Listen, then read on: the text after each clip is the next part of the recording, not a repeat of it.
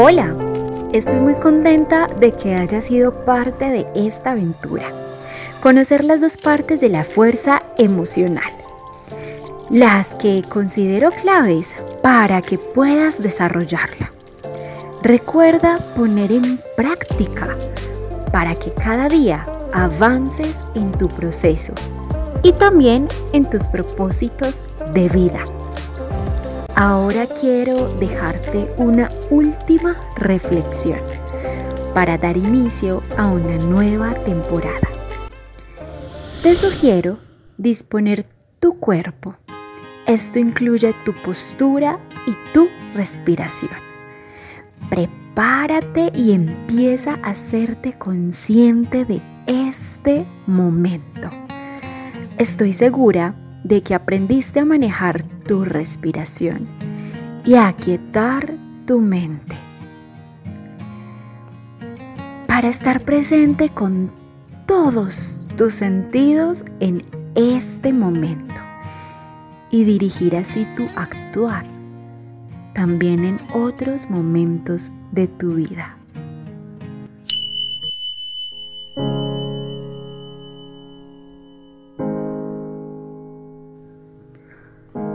Un joven monje llegó a un famoso monasterio. Era listo y deseaba hacer carrera, ser reconocido y dejar huella en el mundo. Al cabo de unos meses, le permitieron dar algunas lecciones, pero todavía estaba la sombra del abad, el anciano que dirigía el lugar. En sus clases se amontonaban los seguidores y en las del joven no había casi ninguno. Con la intención de desacreditar al anciano, una noche urdió un plan.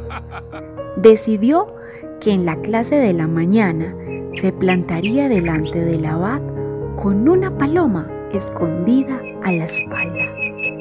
Luego le retaría a adivinar si el pájaro estaba muerto o vivo. Si respondía muerto, lo soltaría para que volase libremente. Si decía vivo, le retorcería el cuello y lo mostraría muerto. El truco demostraría que el viejo no era un sabio. Por la mañana, el abad inició la lección debajo de un frondoso árbol. Al poco el joven se levantó y habló bien alto. Abad, gritó, tengo un pájaro en mi espalda. ¿Está vivo o está muerto? El anciano lo miró con serenidad y respondió, Eso, amigo mío, depende enteramente de ti.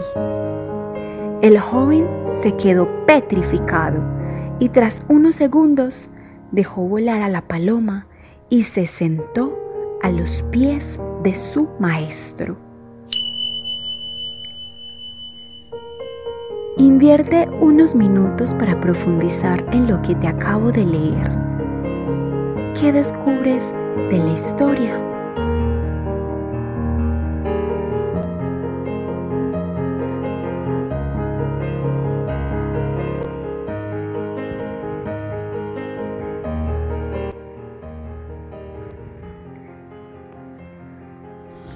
Sabes, la fuerza emocional también incluye el aprender del otro. Sí, el aprender del otro. Responsabilízate de tus envidias y comparaciones y empieza a aprender, a admirar y a no juzgar. También te presente que aunque el otro no sea perfecto, el juzgarle, el criticarle, te hará daño esa energía destructiva se producirá en ti y se quedará contigo. Por eso piensa en esto. En tus manos está la posibilidad de aprender el arte de vivir o el de quedarte aferrado.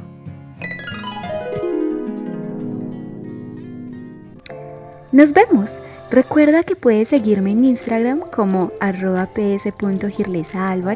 como aparece en la descripción del podcast. Esta historia se tomó del libro Nada es tan terrible de Rafael San Andreu. Hasta la próxima.